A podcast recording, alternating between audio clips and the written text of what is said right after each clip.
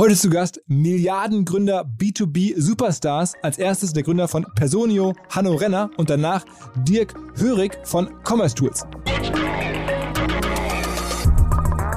Also grundsätzlich, äh, besonders bei unserer Größe, wo wir inzwischen sind, sind, äh, sind unsere Bewertungen richten sich sehr stark an, an den äh, Public Markets, also an der, der Börse aus. Das heißt, äh, Unternehmen wie Datadog, Zoom äh, und, und andere SaaS-Unternehmen, die sehr stark wachsen und die kriegen einen Multiple auf ihren, ihren Umsatz und wir kriegen im Endeffekt die gleichen Multiples.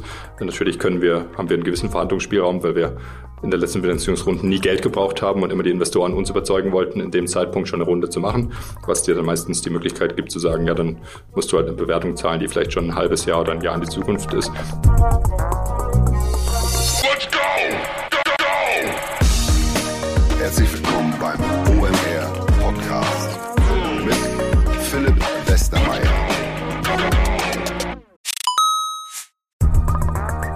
Ihr werdet euch wahrscheinlich fragen, warum unser Partner SalesViewer hier so oft im Podcast wirbt. Aber das ist relativ einfach zu erklären, denn wenn wir hier mittels Podcast Reichweite für SalesViewer erzeugen, dann besuchen natürlich auch hunderte von Menschen die Website von SalesViewer und SalesViewer kann dann mit dem eigenen Tool die Website-Besucher oder deren Firmen vor allen Dingen mit Klarnamen entschlüsseln. Also Podcast-Werbung führt zwangsläufig zu immer mehr Website-Besuchern und Website-Besucher lassen sich in Firmen Klarnamen von SalesViewer entschlüsseln und zu neuen B2B-Kunden machen. Und natürlich auch wir bei OMR sind sehr zufrieden mit SalesViewer, nicht nur als Kunde, sondern auch als Partner. Wir setzen deren Tool ebenfalls ein zur eigenen B2B-Lead-Generierung und entschlüsseln damit die Website-Besucher von OMR, OMR Reviews oder anderen Tochterfirmen. Man sieht einfach, wer eure Webseiten besucht hat und wofür sich potenzielle Kunden interessiert haben. Neben uns, also OMR, sitzen aber auch noch deutlich größere Firmen wie Stepstone, Avato Systems, Sport5, Talon One oder die Vodafone-Tochter Grand Centrix bereits auf SalesViewer und generieren damit täglich neue B2B-Leads.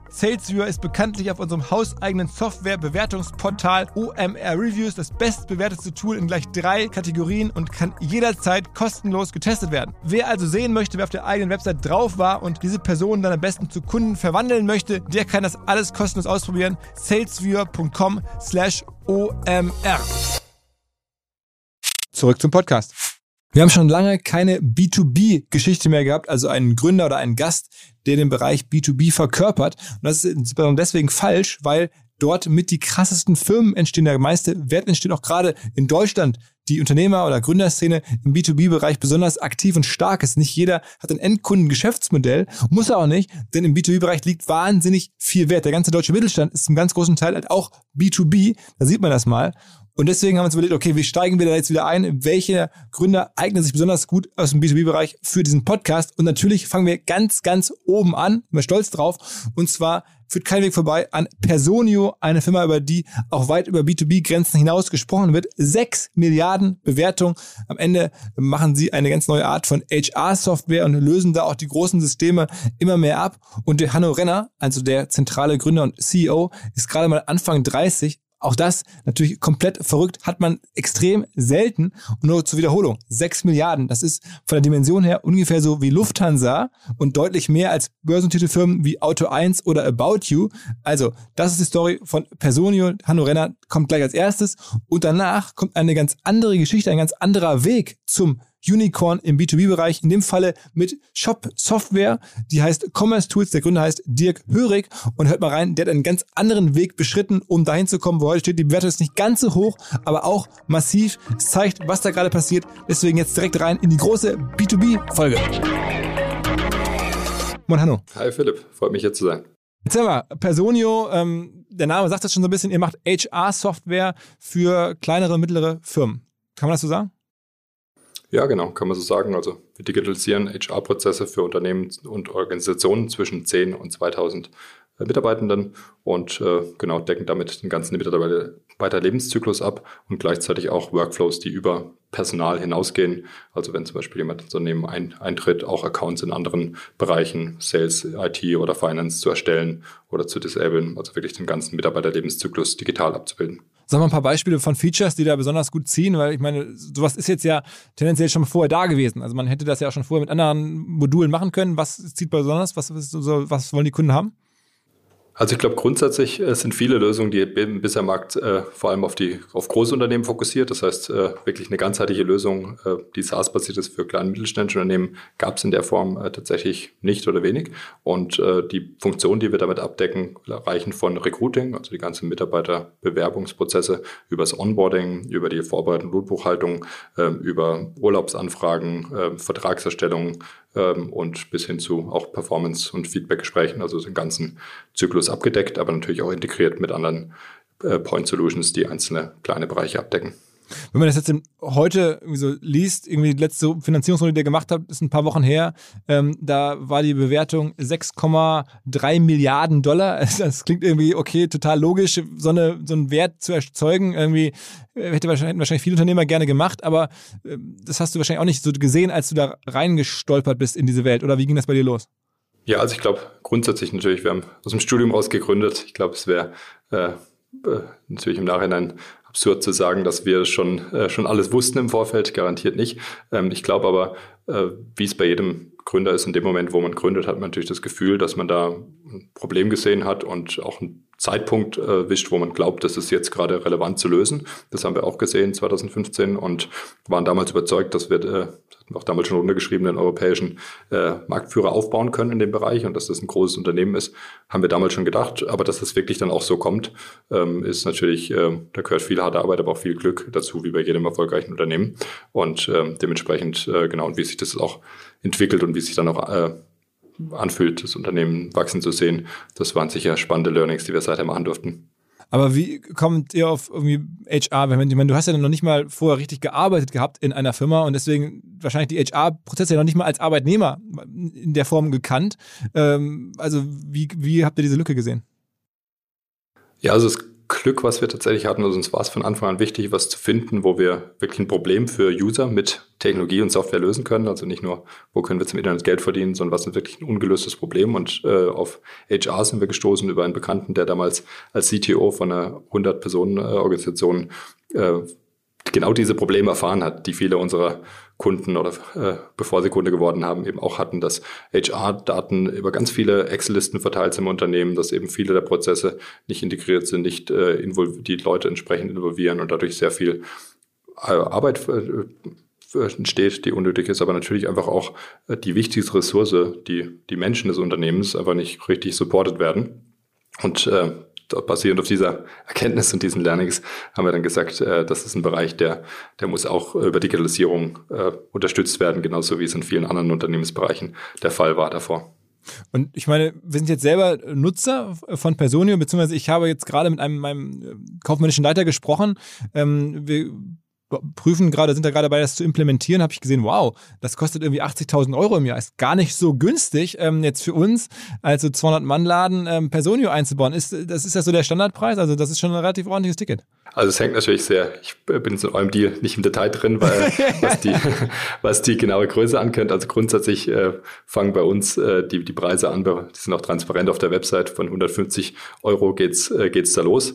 Pro, ähm, pro Kopf oder, oder? Pro, pro, pro Monat, 150 Euro pro Monat fürs Unternehmen, mhm. äh, bis zu 25 Mitarbeitende. Mhm. Und, äh, und das wären dann im, im Monat, äh, aufs Jahr bezogen eben knapp, äh, knapp 2000 äh, Euro bei dem kleinen Unternehmen. Das skaliert dann mit der Mitarbeitergröße, äh, je nachdem natürlich auch, welchen Umfang man mitnimmt, ob man auch das Recruiting, das Performance Management Modul und so weiter äh, damit dazu nehmen will. Aber die Preise sind sehr, sehr transparent auf der Website und für äh, die meisten Unternehmen äh, kleinerer Art sind es meistens ein paar hundert bis ein paar tausend äh, Euro im Monat. Ähm, wie es bei euch bei 200 Mitarbeitenden auf äh, 80.000 kommt, müsste ich jetzt genau in ein Paket reinschauen. Ähm, aber vielleicht habt ihr auch schon ein größeres Paket gebucht, weil ihr wisst, dass ihr sehr schnell wachsen werdet ähm, oder weiß nicht, wo da die Gespräche sind. Okay, okay. Ähm, was war denn sozusagen das, das, das Startmodul? Ich meine, du hast dir dann irgendwie Entwickler gesucht und hast dann überlegt, okay, mit welchem Thema fange ich an? Also was war denn das erste Thema, mit dem ihr dann auf Kunden losgegangen seid? Und wer waren eure ersten Kunden vor allen Dingen? Genau, also angefangen haben wir wirklich damit die also die Personaldaten, die oft in Excel-Listen liegen, erstmal in die Cloud zu heben und dann äh, zugänglich zu machen für alle, die Zugang haben sollen, weil Personaldaten grundsätzlich natürlich sehr sensibel sind, das erstmal nicht jeder sehen darf, ähm, aber gleichzeitig viele Leute zumindest Zugriff, vielleicht auch Bearbeitungsrechte haben sollten. Also das war so das erste Modul, einfach die Leute auf diese Personaldaten ähm, teilnehmen zu lassen, was zum Beispiel heißt, dass, dass ein Mitarbeitender äh, sein, äh, sein oder ihre äh, Bankverbindung anpassen kann, wenn sie das Konto wechselt oder die Adresse und solche Dinge. Gleichzeitig aber auch ein, äh, ein Supervisor die Gehaltsdaten seines äh, oder ihres Teams sehen kann. Also solche Dinge waren die ersten Funktionen und darauf basieren haben wir dann erste Kunden gewonnen. Einer der ersten Kunden war hier EQS in München,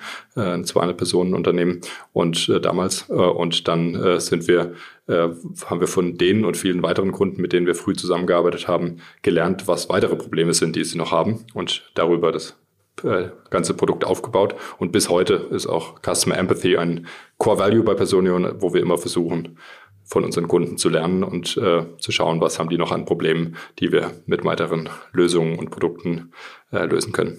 Wie viele Kunden habt ihr aktuell? Wir haben äh, knapp 5500 Kunden inzwischen, mhm. äh, die alle eben zwischen 10 und 2000 Mitarbeitenden sind. Und wo holt ihr die her? Also jetzt ist das viel Outbound, Leute anrufen auf der Null und sagen, hey, ich stelle mich mal durch in die HR-Abteilung, ich habe da ein neues Tool für die oder wie macht man das? Eigentlich fast gar nicht in die, der Weise. Also die meisten äh, Kunden bis heute äh, sind 50 Prozent äh, inbound, wirklich Leute, die auf unsere Website kommen, äh, uns äh, irgendwo im Internet finden oder von uns hören und dann ein äh, Webdemo oder einen, einen kostenlosen Demo-Account anfragen. Das sind über 50 Prozent der Neukunden und die andere Hälfte äh, kommt äh, über unsere Outbound-Teams, aber nicht im klassischen Cold-Calling-Ansatz, sondern eher, dass die vielleicht schon mal bei uns bei Events waren und darüber dann eingewilligt haben, dass wir sie dann auch nochmal kontaktieren dürfen oder ähm, sich irgendwas äh, Content-Piece runtergeladen haben und es da auch GDPR-konformt zugestimmt haben, dass wir uns nochmal melden dürfen. Und das sind ähm, dann so solche quasi in, in Marketing-Speech äh, bisschen kältere Leads, bisschen mehr Upper Funnel, äh, die dann vielleicht noch nicht direkt sagen, eigentlich will ich gerade ein, äh, ein, Produkt kaufen, aber sich vielleicht mal unsere Onboarding-Checkliste runtergeladen haben online und dann vielleicht äh, anschließend trotzdem interessiert sind, darüber nachzudenken, wie man Onboarding auch digitalisieren kann. Hast du eigentlich irgendwie sozusagen mal andere Praktika gemacht, irgendwie nennenswerte oder, oder irgendwie Werkstudententätigkeit? Weil ich meine, du bist jetzt sozusagen ohne Berufserfahrung dann jetzt mit irgendwie äh, mehr oder weniger zu einem CEO geworden von so einem Milliardenkonzern. Gibt es irgendwas, was dich dazu sozusagen noch besonders qualifiziert hat, außer der Erfolg? Ich glaube, äh, ich glaube, äh, Gründer äh, zu sein, es gibt viele äh, wenige Sachen, glaube ich, die mich da, wenn ich jetzt äh, fünf Jahre davor in der Beratung gewesen wäre, hätte ich sicher viele relevante Sachen gelernt, aber ob die mich besser auf meine Rolle vorbereitet hätten, weiß ich nicht. Ähm, also nein, ich habe ein paar Prakt Praktika gemacht, aber ähm, nie, in einem Startup zum Beispiel. Das heißt, äh, viele Sachen habe ich einfach selber gelernt, aber ich habe natürlich von vielen anderen Lern äh, Leuten lernen können, mich mit vielen Leuten ausgetauscht, mache ich ja heute noch und ähm, glaube, es ist einfach wichtig, dass man ähm, im Endeffekt auch eine, eine gewisse, das ist der Vorteil als äh, First-Time-Founder, wenn man noch nicht in anderen Unternehmen äh, war, dass man auch eine gewisse Naivität, Naivität an manche Dinge ranbringt und dann einfach äh, vielleicht irgendwo den, den, den die Empfehlung bekommt, dass man extrem streng beim Recruiting sein soll und da extrem viel Wert drauf legen soll. Und dann glaubt, das machen alle genauso streng und da haben wir sehr viel Wert drauf gelegt. Und ich glaube, das war sehr wichtig für unseren, äh, für unser Wachstum bisher, dass wir sehr, sehr viele gute Leute ein, einstellen konnten. Aber wenn man dann hinterher feststellt, dass viele Unternehmen eigentlich gar nicht so viel Wert drauf legen, dann hat es eigentlich geholfen, dass wir da naiver waren und diese Empfehlungen deshalb ernster genommen haben, als vielleicht, wenn wir schon davor ein Unternehmen gewesen wären, wo wir gesehen hätten, naja, Recruiting wird dann doch meistens, wenn halt mal jemand gebraucht wird und es nur drei Kandidaten gibt, dann nimmt man die halt trotzdem den Besten, der, der halt gerade da ist. Wie viele Leute wart ihr als Gründer? Also wie groß ist das Gründerteam? Ähm, wir haben ursprünglich zu viert gegründet. Äh, eine Person ist dann nach äh, zwei Jahren aus privaten Gründen ausgegangen und die anderen beiden sind noch an Bord. Und jetzt, ähm, wie alt bist du heute? Ich bin 31. das ist natürlich schon eine, eine, eine Wahnsinnsreise. Ähm, was trotzdem fand ich erstaunlich ist, ich meine, die Bewertung ist ja das eine und es ist ja wirklich extrem beeindruckend, zumal ihr auch wirklich die Top-Namen ähm, der, der Investorenszene so als, als, als Geldgeber habt, ne? also in allen Runden, die man so sehen kann. Ähm, aber zumindest der letzte Umsatz aus 2019, der ist dann gar nicht so groß. Also ich glaube, da kann man nachgucken. Das sind, reden dann da so von irgendwie um die 10 Millionen Euro, was natürlich, also schon eine Weile her ist jetzt, aber äh, bei einer Bewertung von über 6 Milliarden ist es natürlich, da denkt man sich schon, okay, wie kann das denn sein? Das, das Wachstum ist dann 100 Prozent, ist auch schon stark, aber trotzdem äh, erscheint das schon, als wenn du da einen riesen Deal gemacht hättest. Also grundsätzlich, äh, besonders bei unserer Größe, wo wir inzwischen sind, sind, äh, sind unsere Bewertungen richten sich sehr stark an, an den äh, Public Markets, also an der, der Börse aus. Das heißt, äh, Unternehmen wie Datadog, Zoom äh, und, und andere SaaS-Unternehmen, die sehr stark wachsen und die kriegen ein Multiple auf ihren, ihren Umsatz und wir kriegen im Endeffekt die gleichen Multiples. Natürlich können wir, haben wir einen gewissen Verhandlungsspielraum, weil wir in der letzten Finanzierungsrunde nie Geld gebraucht haben und immer die Investoren uns überzeugen wollten, in dem Zeitpunkt schon eine Runde zu machen, was dir dann meistens die Möglichkeit gibt zu sagen, ja, dann musst du halt eine Bewertung zahlen, die vielleicht schon ein halbes Jahr oder ein Jahr in die Zukunft ist. Aber wir sind dann immer wieder mit unserem schnellen Wachstum in die Bewertungen rein und auch wieder rausgewachsen und äh, sind dadurch auch nach wie vor vergleichbar bewertet wie eben andere äh, Softwareunternehmen, äh, die an der Börse mit ähnlichen Wachstumsraten sind die eben auch heute noch über 100 Prozent äh, jedes Jahr liegen und wir auch glauben, dass wir noch einige Zeit äh, so schnell weiter wachsen können.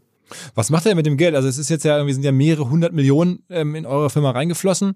Am Ende stellt ihr Software her und ihr macht Vertrieb. Also es ist jetzt ja nicht so, dass ihr irgendwie ähm, große Sachen vorfinanzieren müsstet im Einkauf oder, oder Maschinen bauen müsstet oder Lager aufbauen müsstet. Was macht man mit so viel Geld? Also grundsätzlich äh, investieren wir wahnsinnig viel natürlich in die Weiterentwicklung unserer Software. Die Software ist nie, äh, nie fertig. Wir haben immer weitere Teams, die sowohl die bestehenden Funktionalitäten deutlich verbessern, basierend auf dem Feedback der Kunden, als auch weitere Funktionalitäten aufbauen. Und da ist auch heute über ein größer, äh, über als ein Drittel unseres äh, Teams arbeitet der Produktentwicklung und das wird auch weiter sich vergrößern über die nächsten Jahre. Ähm, äh, gleichzeitig muss man aber auch sagen, dass wir nicht die äh, bisschen über 500 Millionen, die inzwischen ähm, eingesammelt haben, äh, nicht ausgegeben haben, sondern über 300 Millionen von denen liegen auf dem Konto.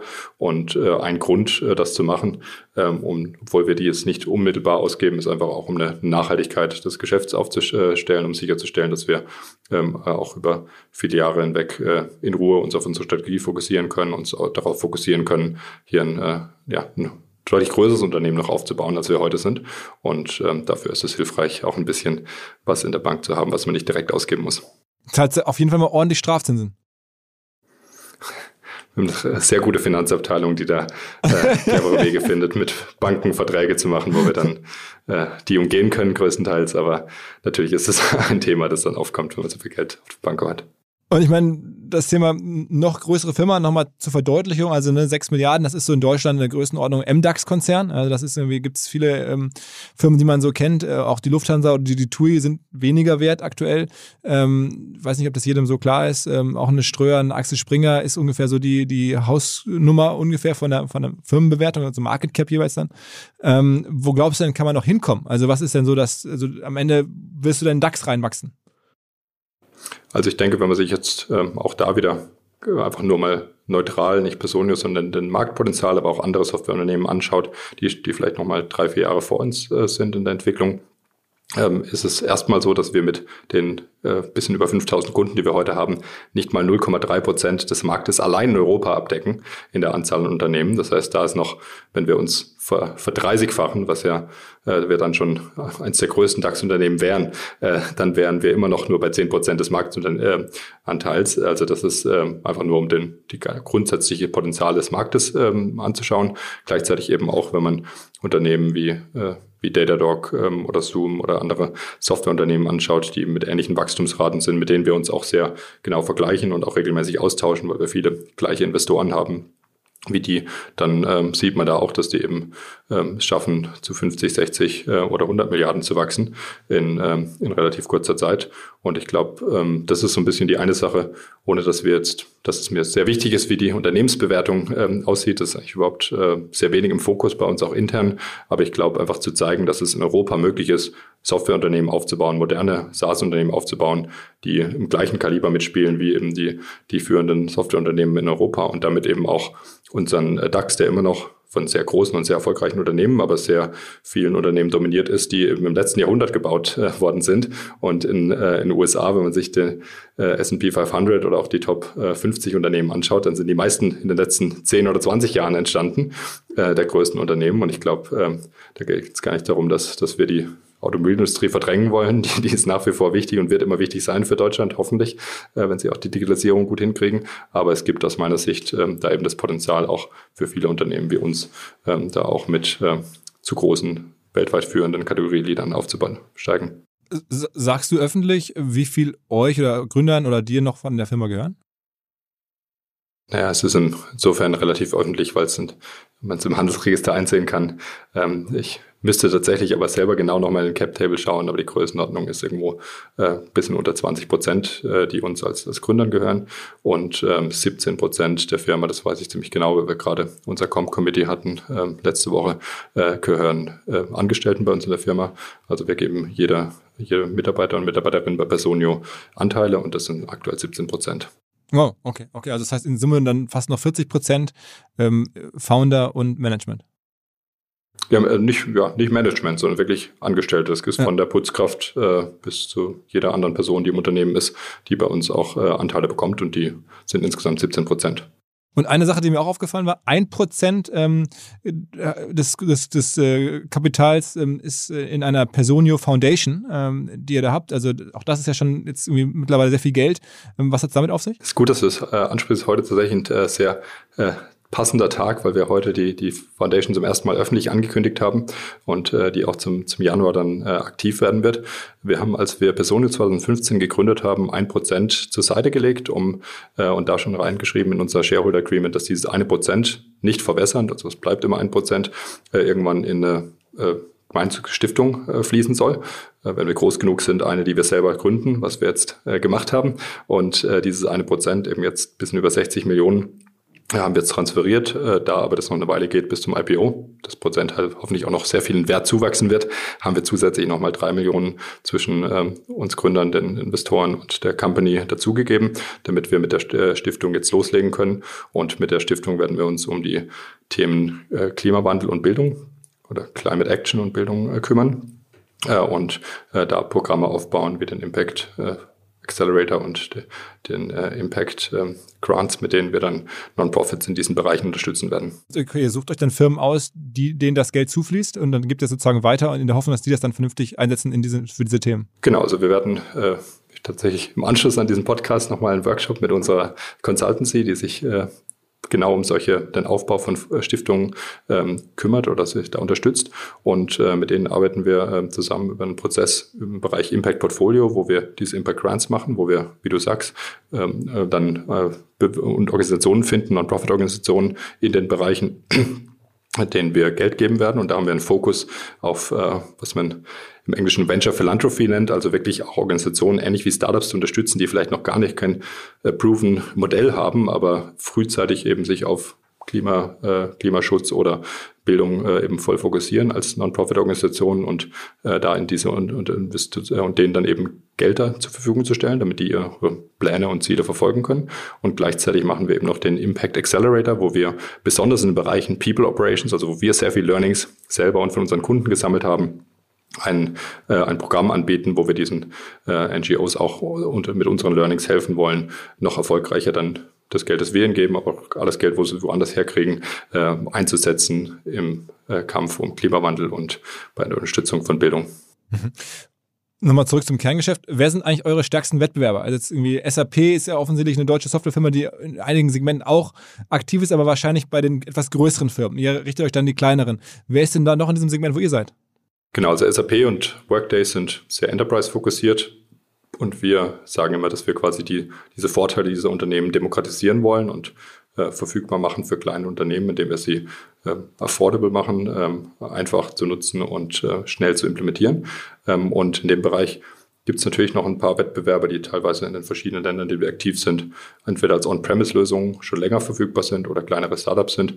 Ähm, aber ich glaube, der, der größte Competitor, den wir wirklich in unserem Markt sehen, bis heute noch ist, ist Microsoft Excel, weil da immer noch die meisten Personalprozesse in kleinen mittelständischen Unternehmen abgedeckt werden. Und ähm, das ist deshalb aus unserer Sicht der größte Competitor. Ist denn jetzt ein bisschen den Mund zu voll zu nehmen, wenn man sagt, okay, ein deutsches SAP zu bauen, oder habt ihr das schon wirklich real vor Augen? Also ich, das klingt ja groß, aber das, das ist gar nicht unwahrscheinlich, dass man sowas schaffen kann. Also genau, ein also zweites deutsches SAP zu bauen. Es gibt ja schon eins. es gibt schon ein deutsches SAP, genau. Ähm, also ich glaube, es ist auf jeden Fall, äh, der, der Markt, äh, das Marktpotenzial gibt es her. Ähm, es geht mir aber gar nicht so, wie gesagt, um die, die Bewertung, aber sicher um den, den Scale und die Relevanz äh, von so einem Unternehmen. Äh, der, der, Markt ist da sicher groß genug, um äh, Unternehmen dieser Größe aufzubauen. Auch wenn man sich die USA anschaut, da gibt es in dem Fokus, in dem Segment, das sich auf kleinen mittelständischen Unternehmen fokussiert, 200 Milliarden Public Market Cap. Also wenn man alle äh, börsennotierten Unternehmen in dem Bereich in den USA zusammen äh, zählt. Das sind Unternehmen wie Pelocity oder Paycom und so weiter, die sich alle nur auf den US-Markt fokussieren. Dann sind es insgesamt 200 Milliarden. Und der US-Markt ist eigentlich kleiner, wenn es um kleine mittelständische Unternehmen geht, als der europäische Markt. Das heißt, eigentlich müssten in Europa mindestens 200 Milliarden möglich sein für verschiedene Unternehmen. Und wir sind natürlich eins davon. Äh, aber das zeigt einfach das Potenzial von diesem, diesem Markt grundsätzlich. Aber auch da, wie gesagt, uns geht es vor allem darum, den 1,7 Millionen Unternehmen in Europa zu helfen mit unserer Software. Und die Bewertung ist dann ein nebenrängiges äh, Ding, wo sich vor allem unsere Investoren darauf fokussieren, aber die für mich selber nicht so äh, vorrangig ist. Und ist USA-Expansion Thema? Nichts, was äh, wir kurzfristig äh, fokussieren. Äh, wir glauben, dass in Europa A, das Potenzial riesig ist, aber auch äh, unsere Kompetenz, diesen europäischen SMEs zu helfen, äh, sehr groß ist. Und deshalb ist der klare Fokus aktuell auf europäische SMEs. Was in zwei oder drei Jahren ist und ob wir uns da mal noch andere Märkte anschauen, äh, würde ich jetzt heute nicht ausschließen. Aber äh, für die nächsten zwei Jahre ist sicher der klare Fokus weiter in Europa. Und ist es denn so ein bisschen dem SAP-Modell vielleicht ähnlich eines Tages, man sagt, okay, ich mache nicht nur HR-Software, sondern ich mache Module auch für andere Unternehmensbereiche. Ich meine, so ist ja SAP gebaut, ne? dass die in verschiedensten Bereichen äh, Controlling und, und, Warenwirtschaft und wo überall die sozusagen ihre, ihre Module anbieten. Ähm, kann man sich das auch bei euch vorstellen, dass ihr sozusagen über eigentlich das eigentliche Personio oder HR hinauswachst?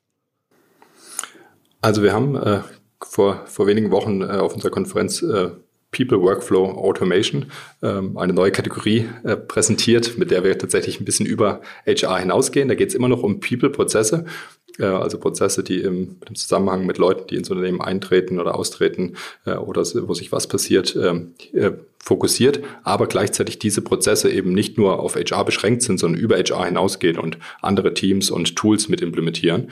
Und gerade während Corona sind immer mehr Tools im ganzen Unternehmen aufgepoppt und mit People Workflow Automation automatisieren wir People-Prozesse, die über die ganze Organisation hinweggehen. Also zu deiner Frage, damit gehen wir schon ein Stück weit über HR hinaus und ähm, sehen da sicher auch weitere Potenziale, aber aktuell glauben wir auch innerhalb von HR und People wird es noch so viele Bereiche geben, die wir ausbauen können, wo wir zum Beispiel im äh, Januar dann ein neues Performance Development Modul launchen und da glaube ich, gibt es auch noch viele spannende Themen, die unsere Produktteams angehen werden. Es ist für dich klar, dass du sozusagen der Typ bist, der sozusagen das Founder-Thema genauso gut kann wie jetzt mittlerweile das Konzernthema. Jetzt seid ihr irgendwie 1000 Leute, ähm, das wird jetzt ja noch weiter wachsen. Ähm, ist das für dich so gegeben, dass du sagst, okay, auch in, in zehn Jahren mache ich den Job noch, wenn das im Zweifel dann irgendwie 10.000 Leute sind? Also ich glaube, jeden, jeden Job, den ich in diesen Phasen bisher gemacht habe, der ist jedes Mal anders. Alle halbe Jahr ändert er sich. Und ich bin, äh, für mich ist immer klar, dass ich für jeden Job erstmal ungeeignet bin, weil ich ihn noch nie gemacht habe. Und äh, genauso wie ich in den letzten äh, fünf Jahren jedes Mal das lernen musste und äh, auch schauen musste, dass ich weiterhin für die, für die Company der Richtige äh, in der Rolle bin, ähm, wird es sicher auch weiterhin so sein. Ähm, ich habe aktuell noch wahnsinnig viel Spaß. Mir macht die Rolle aktuell mindestens so viel Spaß, wie sie mir vor drei oder vier Jahren gemacht hat. Und deshalb kann ich mir sehr gut vorstellen, das noch viele Jahre zu machen. Und das ist auch meine aktuelle Ambition. Ähm, aber wenn natürlich äh, sich in fünf, sechs, sieben Jahren rausstellt, dass ich nicht mehr die richtige Person bin, ein Unternehmen von 30.000 Leuten zu führen, dann äh, sollte, sollten wir wahrscheinlich jemand finden, der das besser kann. Aber bis dahin habe ich auf jeden Fall Spaß daran und freue mich, das noch eine Weile zu machen. Mit wem tausche ich das aus? Also wer hilft dir denn auf diesem Weg? Ich meine, es ist jetzt ja nicht Gott gegeben, dass ein 31-Jähriger sozusagen aus der Uni heraus so einen Laden bauen kann, der jetzt unterwegs ist und auch fast schon aufgrund der, der Investorenerwartungen Richtung 10.000, 20.000 Mitarbeiter gehen muss. Ähm, also wer, wer coacht dich, wer unterstützt dich, wer gibt dir Tipps, wo, wo holst du dir Rat? Ja, also eine Sache, du hast vorher kurz unsere Investoren schon mal angesprochen. Eine Sache, die uns sehr wichtig war bei der Auswahl von Investoren, ist, dass die wirklich andere Unternehmen in ihrem Portfolio haben, die für uns eben Vorbilder sein können, aber mit denen wir uns auch austauschen können. Und da geht es jetzt nicht um die, ähm, die Unternehmen, die schon vielleicht 20 oder 50 Jahre vor uns sind, sondern eben Unternehmen wie wie Datadog, wo ich mich kürzlich mit dem Gründer ausgetauscht habe, ähm, oder andere Unternehmen, die eben ein paar Jahre vor uns sind. Da haben wir sehr viele auch in den Portfolios unserer ähm, unsere Investoren. Das heißt, da ist sicher viel Austausch. Gleichzeitig haben wir aber auch äh, zu vielen Themen äh, Austausch mit unserem Board. Wir haben gerade kürzlich die Katharina Berg, die Chief HR Officerin äh, und für Strategy verantwortlich ist bei Spotify, äh, in unser Board aufgenommen. Die hat da schon mal, die ist bei Personio, äh, bei Spotify eingestiegen vor neun Jahren, glaube ich, als Spotify kleiner war als Personio heute und ist diesen ganzen Weg bis zu 10.000 Mitarbeitenden dort schon mal durchgegangen und hat, auch wenn das eine andere Art Unternehmen ist, äh, vieles dort gelernt, was sie uns weitergeben kann. Also da gibt es eine ganze Reihe von Leuten, mit denen wir uns zu verschiedenen Themen austauschen und von denen ich auch natürlich immer wieder viel lernen kann. Und sag mal, ähm, du hast ja gerade auch schon angesprochen, IPO, ähm, das kommt jetzt demnächst oder wie ist da so die, die, die Planung? Also, man wartet ja quasi drauf. Ja, ich werde oft gefragt und viele scheinen darauf zu warten. Wir warten da nicht so ungeduldig drauf, unsere Investoren auch nicht. Äh, wir glauben da, äh, das ist äh, für uns ein Finanzierungsevent irgendwann, äh, wo sich ein Teil der Shareholder Base ändern wird. Viele von unseren Investoren werden auch public sicher noch viele Jahre dabei bleiben. Deshalb haben wir da sehr wenig Druck, das kurzfristig zu machen.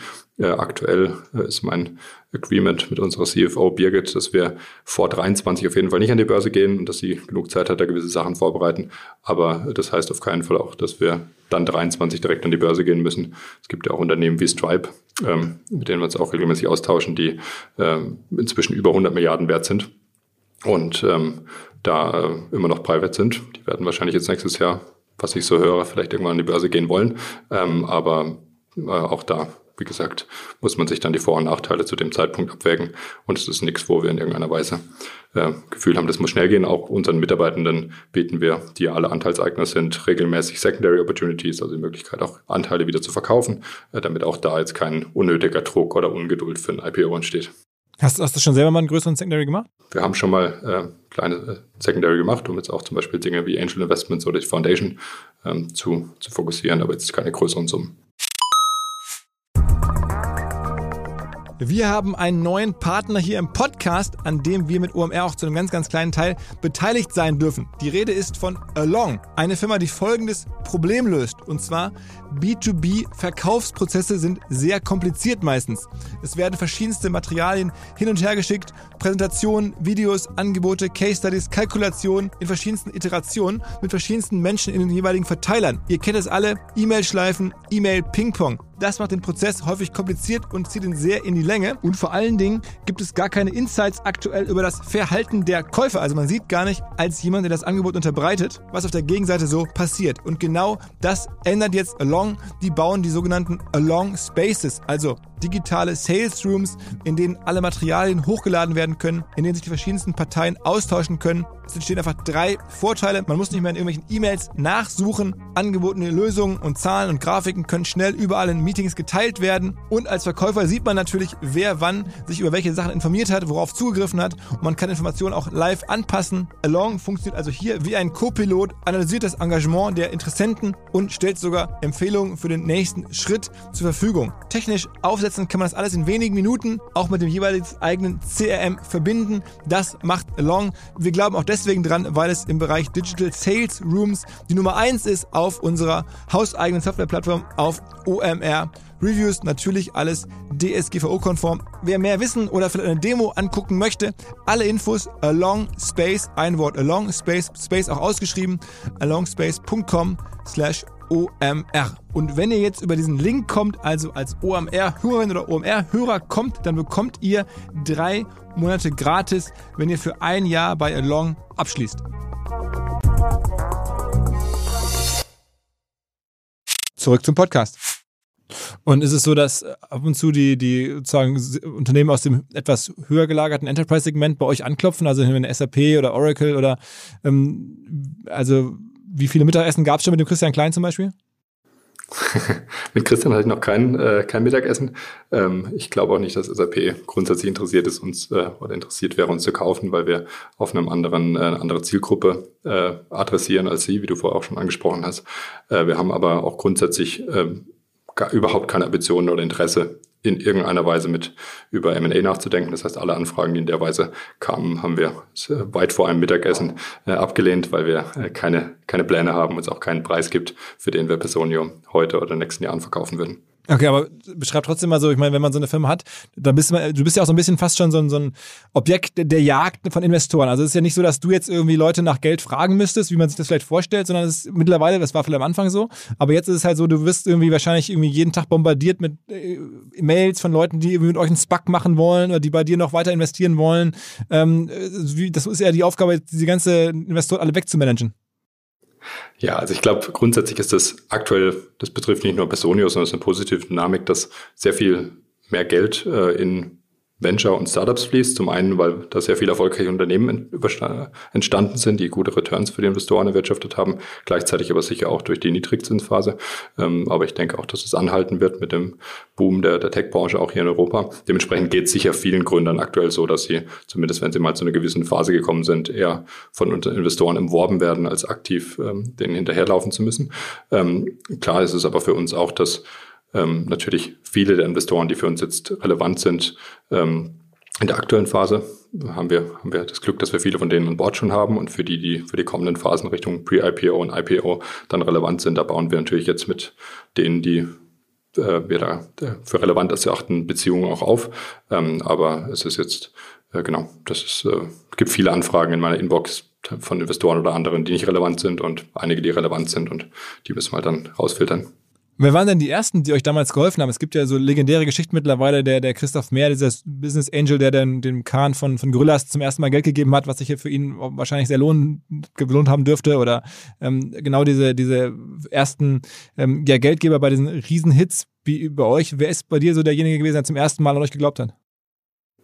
Also wir haben äh, tatsächlich das, das Glück gehabt, ähm, dass wir ein Jahr lang ganz profitabel selber wachsen konnten. Also eine klassische Angel-Runde hatten wir in der Form äh, nicht, weil wir bis Mitte 2016 ähm, aus eigenen Umsätzen, aber auch mit sehr wenig Kosten äh, selber wachsen konnten.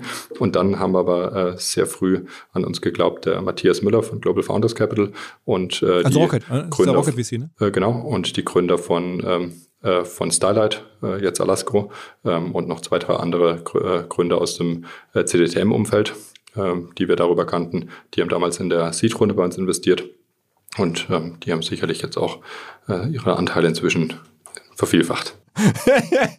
sagst, sagst, sagst, sagst, du so ganz bescheiden. Ähm, was, ist, was ist denn aktuell für dich der, der größte Fokus? Also ich meine, Investoren zu managen, das hört man schon so raus, ist irgendwie in allen Bereichen wahrscheinlich oder allen Beziehungen ein Thema. Ähm, bist du eher jetzt am Produkt dran? Bist du eher auf dem Vertrieb? Ähm, bist du eher bei der Personalentwicklung? Wo kümmerst du dich am meisten drum? Das ist natürlich immer eine Mischung von verschiedenen Themen. Äh, ein großes Thema äh, ist immer natürlich und, äh, und bleibt das Recruiting. Wir haben dieses Jahr 500 äh, Kollegen und Kolleginnen eingestellt, werden nächstes Jahr wahrscheinlich äh, gute 700 einstellen.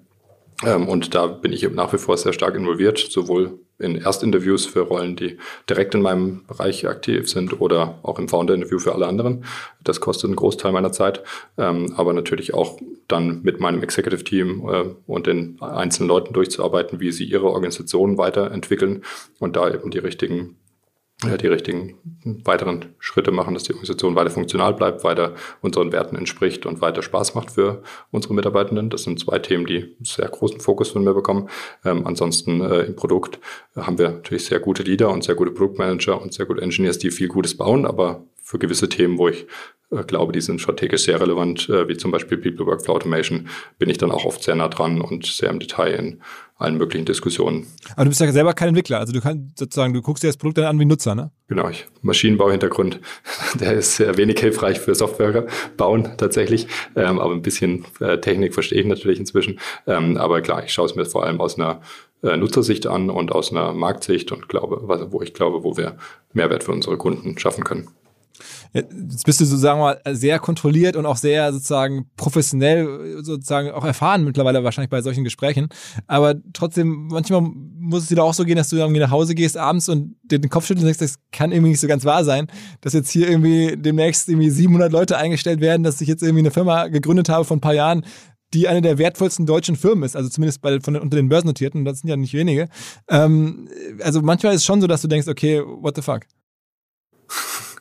Ähm, also ich glaube, eine Sache, warum das wirklich nicht so oft so vorkommt, äh, ist aber, glaube ich, einfach nur das gleiche Phänomen, warum man auch nicht merkt, wie man älter wird oder graue Haare bekommt, weil man sich halt jeden Tag im Spiegel anschaut. Und genauso ist, wenn du halt jeden Tag in dieser Firma und äh, inzwischen ist es nicht mehr jedes Wochenende, aber sicher lange Jahre auch sehr, sehr viele Stunden da verbringt, dann äh, ist natürlich das immer äh, jedes Inkrement, also jede weiteren am Anfang zwei Leute, die man im Monat einstellt und jetzt äh, irgendwie 60, 70, die jeden Monat anfangen, ähm, wirken natürlich dann nicht so, so viel größer, weil sie nicht von einem aufs andere da sind, sondern das immer kleine Schritte sind, um dahin zu kommen. Ähm, und man sich natürlich auch gleichzeitig, ähm, zumindest mein pers persönlicher Charakterzug wahrscheinlich, äh, sehr stark immer in die Zukunft orientiert und schaut, wo wollen wir in ein, zwei, drei und fünf Jahren sein. Und zu dem Kontext, wo wir da sein wollen und ich auch glaube, dass wir hinkommen können, wirkt das aktuell immer kleiner und dadurch setzt es natürlich auch immer in, in Perspektive äh, und wirkt dann nicht ganz so verrückt, wie wenn man sich jetzt einfach nur quasi immer die Augen zumacht und denkt, 2016 waren wir irgendwie vier Leute. Gab es denn irgendwie, vielleicht um zum Abschluss nochmal zu verstehen, irgendwie ein besonderes äh, Moment oder eine, sagen wir mal, Fähigkeit oder eine Idee, abseits von der reinen Produktidee, die euch besonders geholfen hat? Also ich denke da immer so an, an Xing, ne? Ist ein ganz anderes Produkt, aber da war dann irgendwie dieses Feature, dass man auf einmal ähm, angucken konnte, wer auf dem eigenen Profil drauf war. Und das war dann, wollten dann alle sehen, dann haben alle auf einmal Paid abgeschlossen, weil sie das irgendwie spannend fanden, zu gucken zu können, wer einen angeschaut hat. Und das war dann irgendwie das Paid-Abo sozusagen wert. Ähm, es gibt ja immer so Hooks bei bestimmten Produkten oder wo man irgendwie merkt, da gibt es ein Zeitfenster, Firmen, die besonders gewachsen sind, weil gerade Facebook irgendwie Reichweite zugetrieben hat oder so. Ähm, was war euer Zeitfenster, was war euer Hook? Also ich glaube, das Zeitfenster, und das läuft immer noch an, aber da haben wir sicher im Timing auch sehr Glück gehabt, war eben, wo das, dass die Digitalisierung äh, auf HR übergegangen, äh, geschwappt ist und da auch vor allem aktuell eben der, der HR-Bereich und die People-Bereiche in Unternehmen viel, viel wichtiger geworden sind, als sie vielleicht noch vor fünf oder zehn Jahren äh, von War of Talent und tausend andere Gründe äh, sorgen dafür, dass die Leute einfach verstanden haben, dass, dass die HR-Abteilung eine der wichtigsten im Unternehmen ist und dass die das dementsprechend auch das Investment und Support erhalten sollte. Und ich glaube, das war sicher vor einigen Jahren noch nicht der Fall. Und ähm, das ist, glaube ich, ähnlich äh, wie wenn man sich Spotify anschaut, wenn Daniel Elk das Unternehmen vier Jahre früher gegründet hat, da waren die Plattenlabels noch viel zu arrogant und fünf Jahre später war der Streaming-Markt vergeben. Und so ist es einfach sehr viel, äh, kommt, glaube ich, auf, äh, auf das Timing auch an. Und da hat man natürlich zu dem Moment die Idee gehabt, aber sicher auch ähm, viel Glück gehabt im Nachhinein, dass das dann auch zu dem Zeitpunkt richtig äh, der richtige Start war. Und irgendein Produkthook, also irgendeine Produktfeature, wo man sagt, okay, das war clever, das so zu machen, dass irgendwie dann die Upgrades gut funktionieren oder so, habt ihr irgendwie so Freemium-Sachen gemacht, irgendwas, was, was dafür euch getrieben hat? Ja, Freemium haben wir nicht gemacht. Ich glaube, zwei Dinge, die uns, ähm, die uns tatsächlich geholfen haben. Die eine Sache, uns am Anfang immer alle Investoren gesagt, ja, fangt doch lieber mit was ganz Kleinem an und dann breitet euch über Zeit aus. Wir haben aber relativ schnell schon, was wir heute das, äh, das People Operating System nennen, also ein sehr breites Produkt aufgebaut. Und äh, wir haben einfach von unseren Kunden gemerkt, dass das eigentlich was ist, das der Markt braucht und will und mag. Und deshalb sind wir da sehr, und das war natürlich auch schwierig, so ein großes Produkt mit einem sehr kleinen Team aufzubauen. Und selbst heute ist unser äh, äh Product and Engineering Team mit 300 Leuten noch klein im Vergleich zu der, der Größe des Produkts. Ähm, und, äh, und ich glaube, das war aber sicher ein wichtiger Schritt, da uns nicht ablenken zu lassen von, von den Investoren, die damals damals deshalb auch oft nicht investieren wollten in den frühen Tagen, ähm, weil sie gesagt haben, ja, fokussiert euch doch lieber auf eine Kleinigkeit. Und ich glaube dann gleichzeitig äh, aber auch, und das wird auch im HR oft unterschätzt, weil so ein Produkt erstmal einfach aussieht von der Oberfläche, aber sich trotzdem früh auf die Komplexität zu fokussieren, wenn es um äh, die Anpassbarkeit geht, weil selbst bei kleinen mittelständischen Unternehmen, da will man zwar keine großen Implementierungsteams, die einem helfen beim äh, Einführen von so einer Software, aber du trotzdem ist jedes Unternehmen anders und hat jedes Unternehmen andere Prozesse.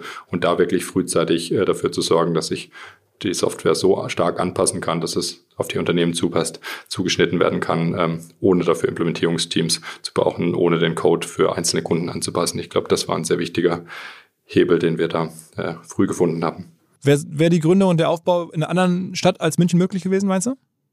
Ich glaube, es ist an vielen Stellen äh, möglich und wie immer haben, haben hat alles, aber auch der Standort äh, Vorteile und Nachteile. Ich glaube, was mir in München als, als Standort grundsätzlich gefällt, ist, es gibt sehr viele gute Universitäten. Wir selber hatten auch das Glück, hier äh, zu studieren.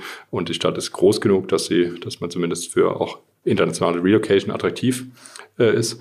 Ähm, und das, das hat, hat Vorteile. Gleichzeitig finde ich auch schön, dass die, die Gründerszene hier ein bisschen äh, weniger abgelenkt ist durch viel, ganz viele Events, sondern man sich wirklich darauf fokussiert, seine Company aufzubauen, weil es einfach nicht so viel außenrum gibt. Ähm, das hat sind alles Vorteile. Ich glaube, an der Nachteile sind sicher aber, dass es nicht ganz so viele Talente gibt, die schon mal durch das Wachstum durchgegangen sind, schon gar nicht im Softwarebereich, weil es diese Unternehmen einfach in Europa kaum gibt. Äh, mit Celonis Basti, Alex und wir sind wir sicher einer der, der wenigen ähm, Softwareunternehmen, die zum größeren Scale gekommen sind, ähm, in den letzten Jahren zumindest. Und deshalb ähm, müssen wir natürlich gerade für Seniore ähm, HRs auch oft Leute relocaten, so wie die Birgit aus Berlin von Zalando, ähm, den, den Ross von TransferWise oder die, die Geraldine von äh, Dropbox und Google.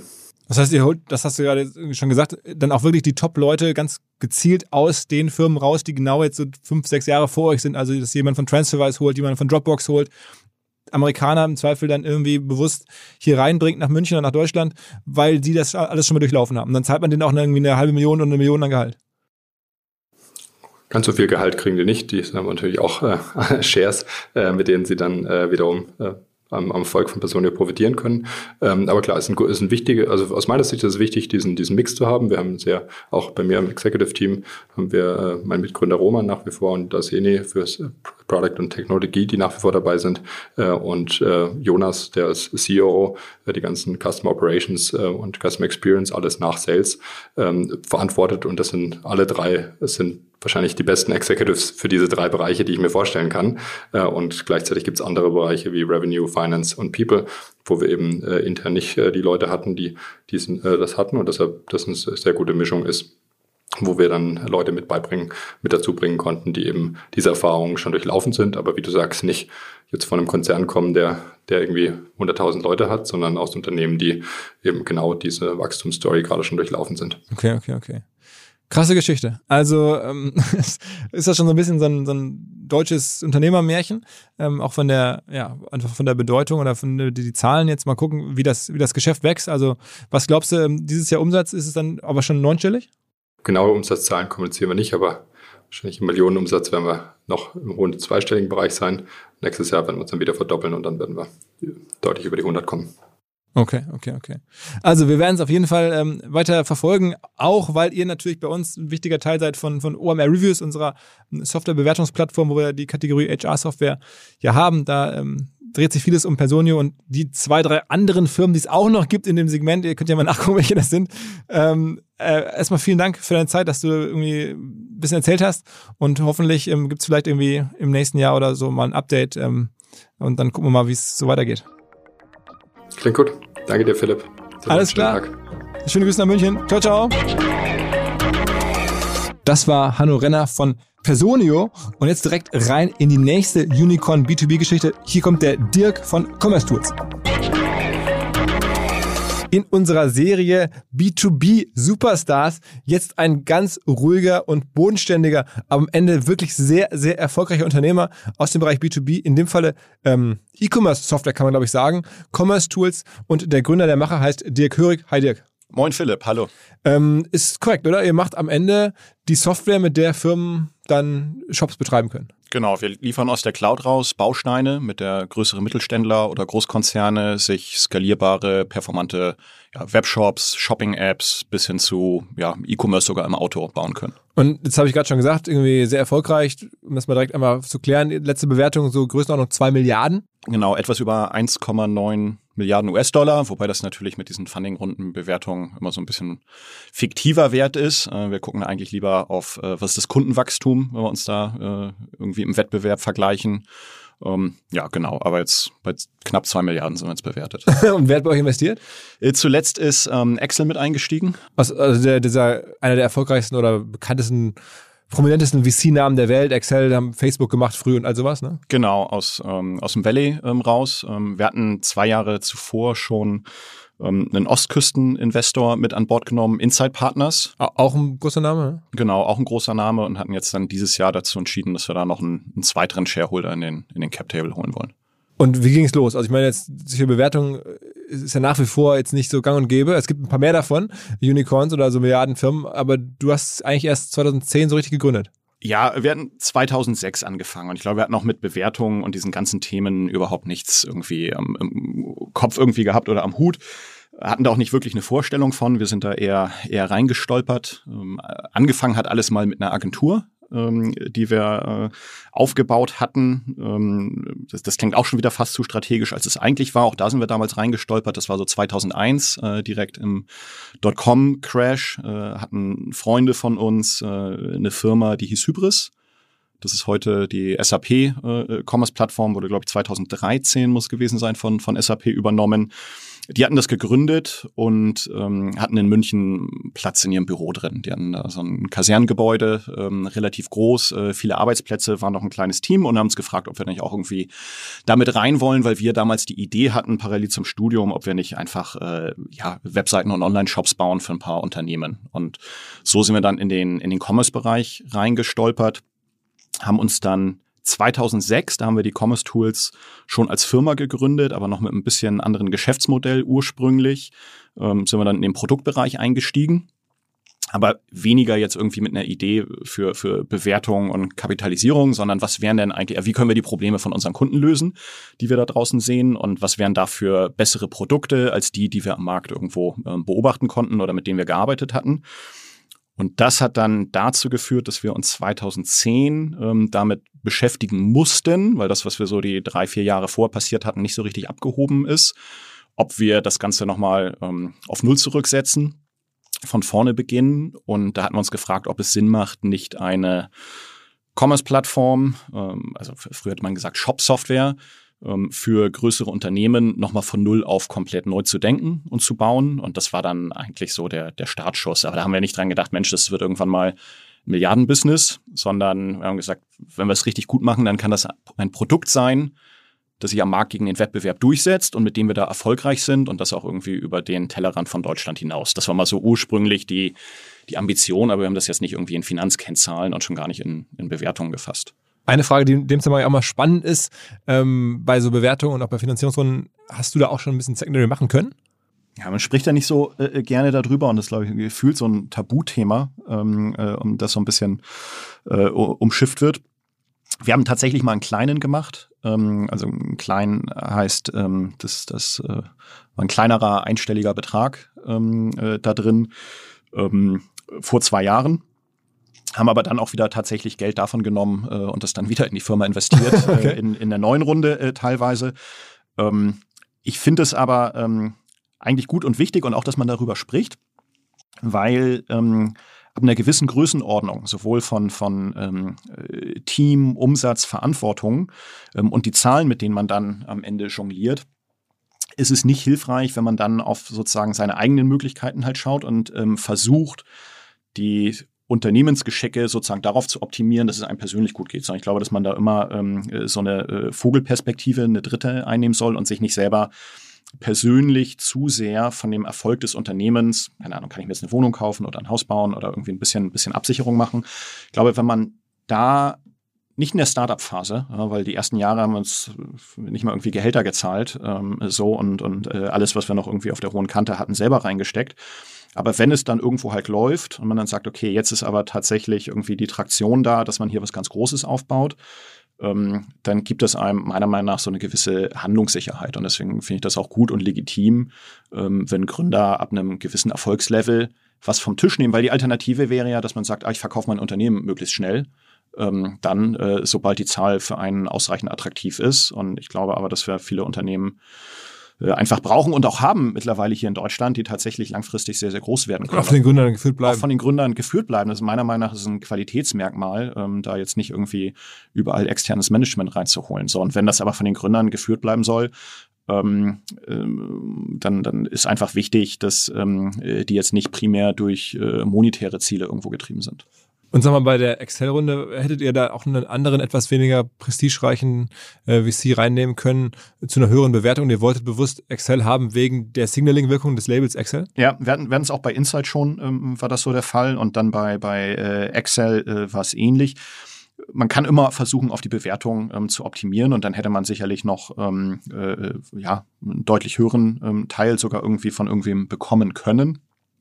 Uns war aber wichtig, dass das eine Win-Win-Win-Situation ist. Einmal ähm, äh, Win für uns als, als Unternehmen und, und Mitarbeiter und, und ähm, dann Win für die bestehenden Investoren und Gesellschafter, äh, auch inklusive uns dann und Win für den zukünftigen, weil am Ende ähm, wird ja das ganze Szenario nicht mit einer weiteren Finanzierungsrunde im Zweifel enden, sondern ich muss ja für alle ein Szenario schaffen, das nachhaltig einen Wert generiert. So, und wenn ich jetzt die Bewertung so hochschraube, ähm, ich sage, ach, dann können wir jetzt irgendwie ein, keine Ahnung, Multiple von 40, 50, 60, zum Teil sieht man ja irgendwo 100, äh, sogar in den USA ähm, auf, den, auf den Umsatz. Das heißt, das wären dann bei euch fast 7 Milliarden gewesen und nicht zwei. Ja, also ich, das hätten wir bestimmt äh, nicht bekommen. Das ist ja immer nach Geschäftsmodell halt unterschiedlich, Klar. wie attraktiv die sind.